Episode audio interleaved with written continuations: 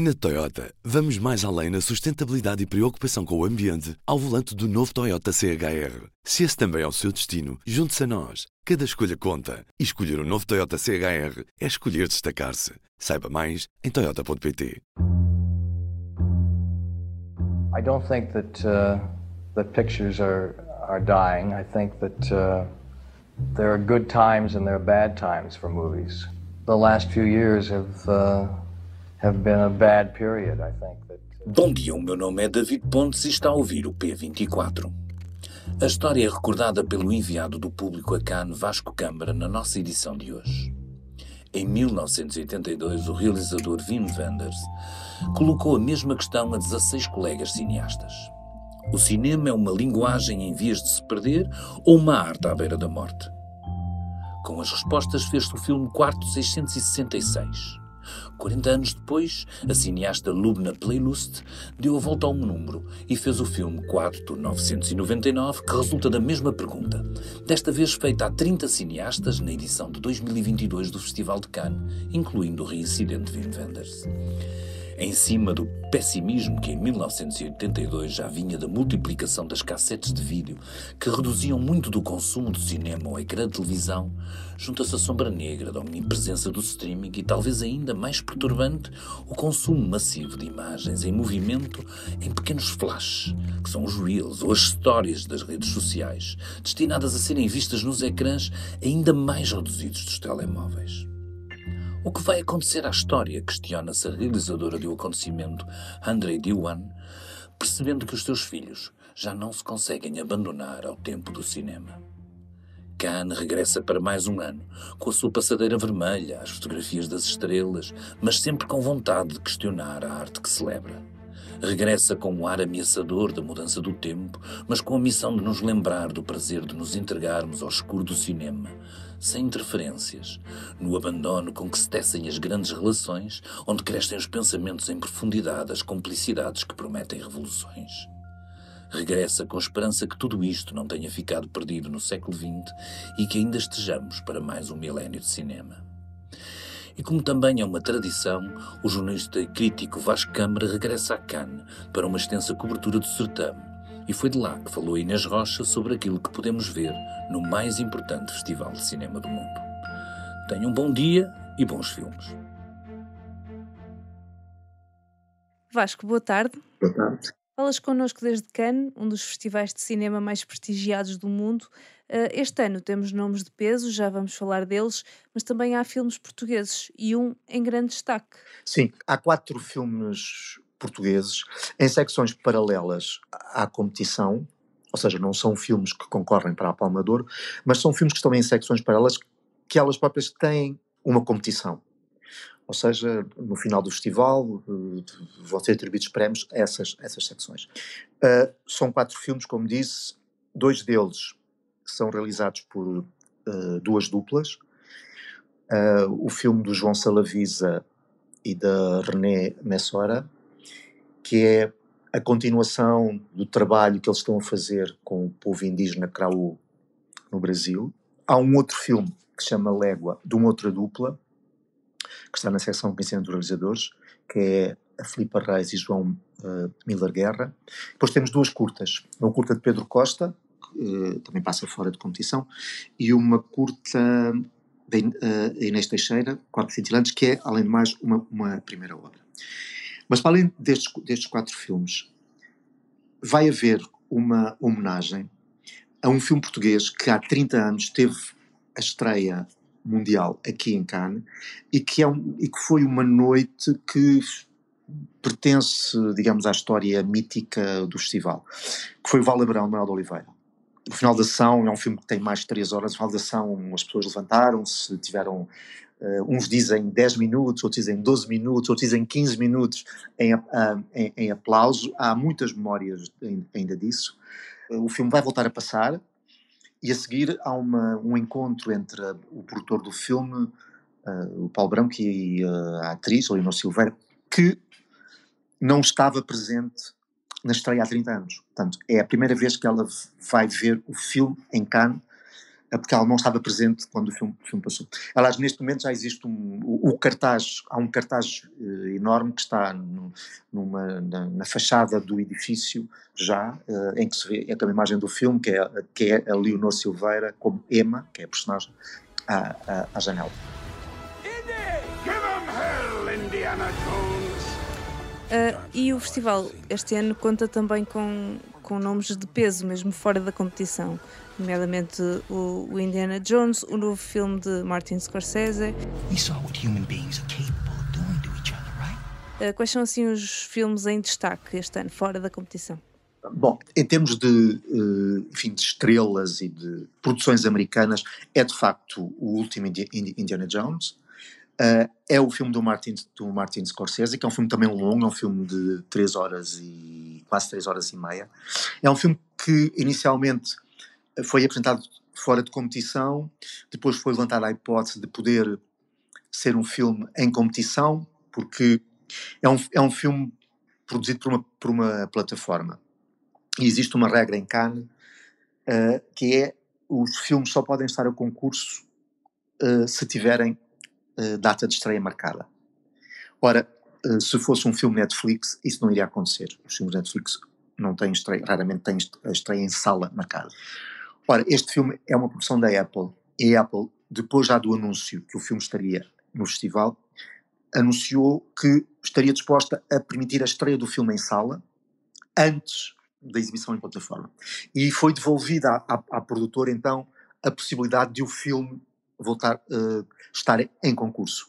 Mas eles disseram que não, que preferiam estar fora de competição. De qualquer maneira, é a primeira vez que o Scorsese está uh, na seleção oficial do festival uh, depois do Novo Ergo Fora de Horas. Portanto, já foi há algumas décadas que ele esteve. E é também um cineasta que teve aqui, digamos, em 1976, a sua, o seu primeiro momento de consagração mundial, que foi quando o Taxi Driver teve a Palma do, do, de Cannes. Mas ele já é grande demais para, para estar em competição agora? Não sei quais foram as razões que levaram o Scorsese a dizer que não queria estar em competição. Eu penso que da parte do festival havia essa tentativa de, ao metê-lo em competição, fazer uma espécie de fecho do círculo. Uma vez que ele teve aqui a Palmador em 76, uh, e que este filme, enfim, cada, cada, filme que ele fizer agora vai-se dizer que é um filme testamentário, digamos assim, haverá a hipótese de abrir essa possibilidade de o filme, por exemplo, ser premiado e ser assim uma espécie de fecho uh, do círculo. Mas ele não, ele não, ele não quer, não quis vir em competição, quis fora de competição. De qualquer maneira, uh, uh, virão com ele Leonardo DiCaprio, Robert De Niro, enfim, Leonardo DiCaprio é, um, é o novo duplo, digamos, do Scorsese, é o, é o ator que está presente nos últimos filmes dele o De Niro, enfim, é, foi a figura que até uma, certa altura era, era a figura uh, constante. Et voici Jeanne Vaubernier, dit l'ange. Há um outro ator americano, que é o Johnny Depp, uh, que vai estar presente no filme de abertura, uh, mas que é um filme francês. É um filme de uma realizadora que é May Wen, um, que é um filme sobre uma figura histórica que é a Madame du Barry, que foi amante do rei Luís XV. Pour aller où Jean du Barry veut que je vous présente au roi. E depois daquilo que, que, aconteceu recentemente com o Johnny Depp, o processo judicial que o opôs à, à ex-companheira, Amber, Amber, Heard, e independentemente uh, do, do, enfim, do, do, do, que foi a sentença, há uma ficou uma, uma desconfiança, uma, um, um, olhar sobre o ator que os, o, ou, enfim, uma parte ou, ou, uma certa imprensa americana considera que devia ter levado Cannes a não permitir que o filme estivesse a abrir o festival. O Thierry Frémaux, que é o, o diretor artístico, disse que que ele não sabe nada sobre o processo, que não seguiu o processo, que não, isso não lhe interessa, que o que lhe interessa é um, ser um filme da realizadora May Wen, e ser um filme com um grande ator, e foi isso que ele selecionou, foi um filme com um grande ator. Uh, passando então à competição, o presidente do júri deste ano é um sueco, já venceu duas vezes a Palma de Ouro. Um, quem é que é este realizador? O que é que podemos esperar de, do júri este ano?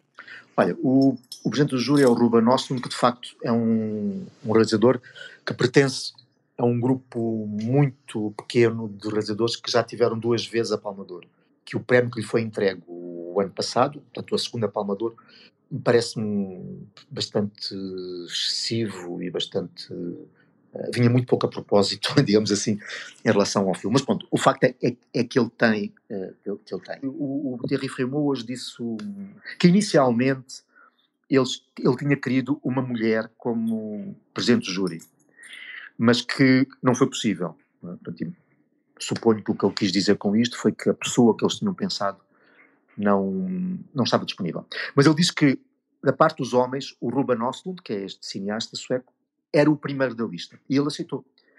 Uh, e ele disse que lhe, que lhe interessava, então, uh, uh, colocar no mapa do festival um cineasta do norte da Europa, onde está a haver uma, um movimento, segundo ele, interessante, interessante em termos cinematográficos, uma série de realizadores que estão, a aparecer, que estão a aparecer, já com segundos e terceiros filmes e que estão a dar cartas nos festivais, e que interessou ter alguém que simbolizasse esse, esse movimento. The uh, television is replacing it, yes.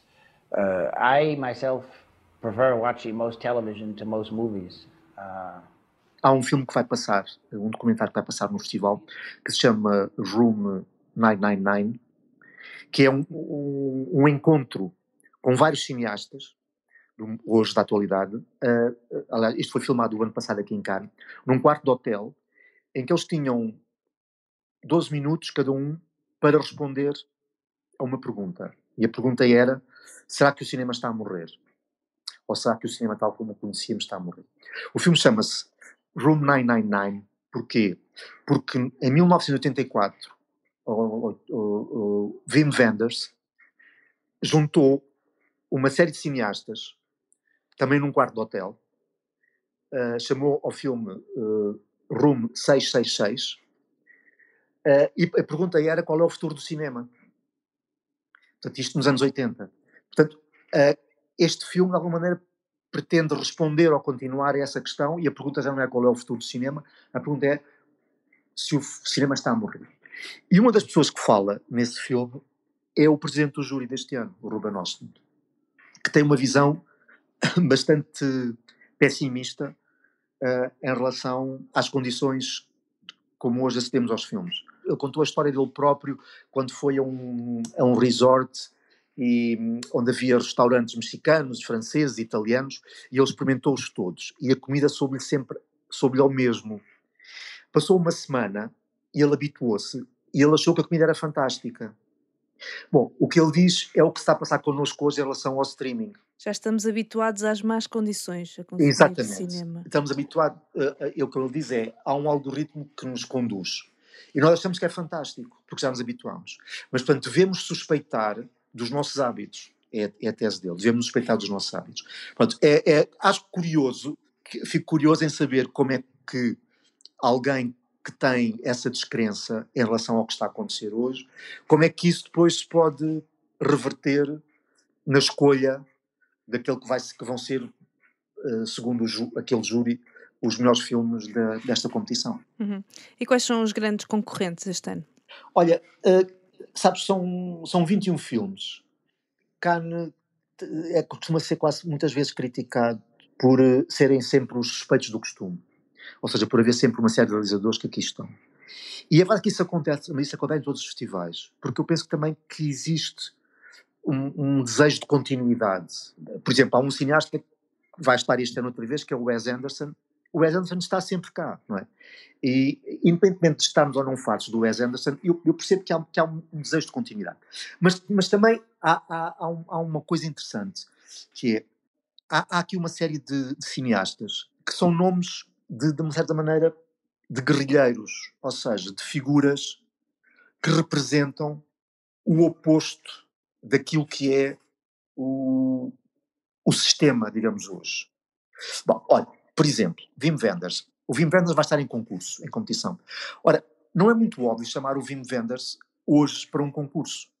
Não é muito óbvio. Não é, não é um cineasta que seja na moda. É um cineasta que já foi muito importante, é um cineasta que participou certamente da educação cinéfila de muita gente, mas é um, é um cineasta que, que desapareceu, ou seja, a sua relevância foi-se perdendo com o tempo. E ele vai estar cá em Cannes com dois filmes, um filme em competição e um filme fora de competição.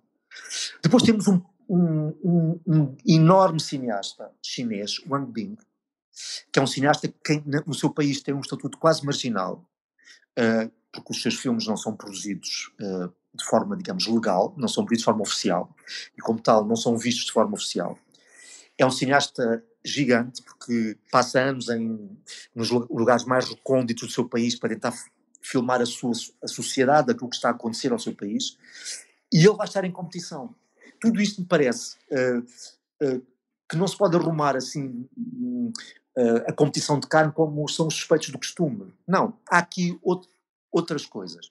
E tens previsões ou apostas de quem é que será vencedor? Não tenho previsões nem apostas e acho, e acho sempre que isso é um exercício condenado ao fracasso. Porque assim, estão ali, estão, está ali uma dezena de pessoas que não sei o que é que eles pensam, não sei o que é que eles gostam. E, e portanto, geralmente, quando nós, e nós quando chegamos ao fim, fazemos sempre, os favoritos são, eh, não são os, não são os favoritos, são os nossos favoritos. Aqueles, ou aqueles que nós gostamos mais, ou aqueles que nós achamos que têm mais hipóteses. Mas não sei se são os favoritos do júri. Portanto, são, são aqueles que nós achamos. Eu não sei se o júri sequer se lê os jornais para estar a ver o que é que a imprensa acha. Portanto, é muito subjetivo também. É muito subjetivo e é, é muito aleatório.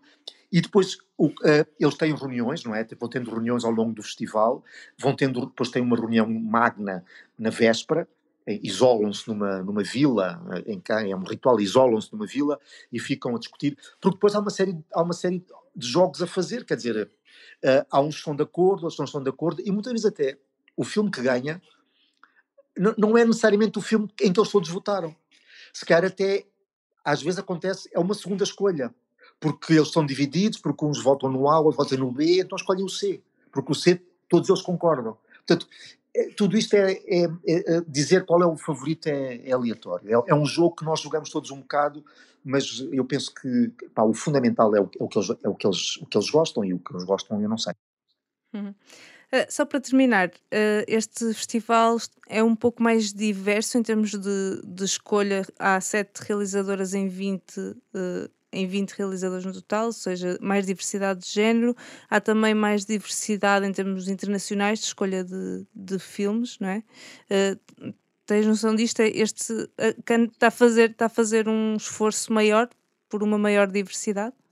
Eu, eu, acho, eu acho que todos os festivais trabalham isso, quanto mais não seja porque, quando por alguma razão isso não é feito, e muitas vezes eles dizem, eu, eu só posso escolher filmes que existem, não posso escolher para filmes que não existem. Se não me chegam filmes feitos por uh, mulheres cineastas, eu não posso escolher filmes escolhidos por mulheres cineastas. Um, mas quando isso acontece, uh, ele tem razão. Um, isso não é suficientemente valorizado. Ou seja, a questão só é notada quando quando isso não é feito. Quando isso é feito, não, não, não é. De facto, há sete realizadoras uh, uh, uh, nesta edição, duas delas representando o continente africano e uma delas um primeiro filme. Ou seja, é, uma, é alguém que nunca tinha feito longas-metragens, portanto, e que está já em competição. Portanto, de facto, e Cannes, de facto tem um peso que nenhum dos outros, dos outros festivais tem. Portanto, as coisas aqui têm uma uh, são amplificadas de uma outra maneira. Uh, portanto, uh, é, é, é, porquê? Porque também o peso simbólico das coisas é muito maior. Portanto, percebo que existe um maior cuidado da parte de quem programa e percebo também que existe uma maior atenção crítica uh, da parte da imprensa, porque de facto as coisas têm um peso simbólico maior. Vasco, muito obrigada e bom festival. Obrigado. E também esta terça-feira começam nas escolas as provas da frição, feitas exclusivamente em formato digital. Se passar pelo site do público, poderá esclarecer todas as dúvidas sobre este novo formato de prova para os alunos portugueses. Também no site do público pode ler uma investigação do consórcio internacional Investigate Europe sobre o labirinto de plástico. Em Portugal, diz a investigação, as metas para a reciclagem em 2030 dificilmente serão atingidas. Este episódio teve a participação de David Pontes e Vasco Câmara. Eu sou Inês Rocha. Tenham um bom dia e até amanhã.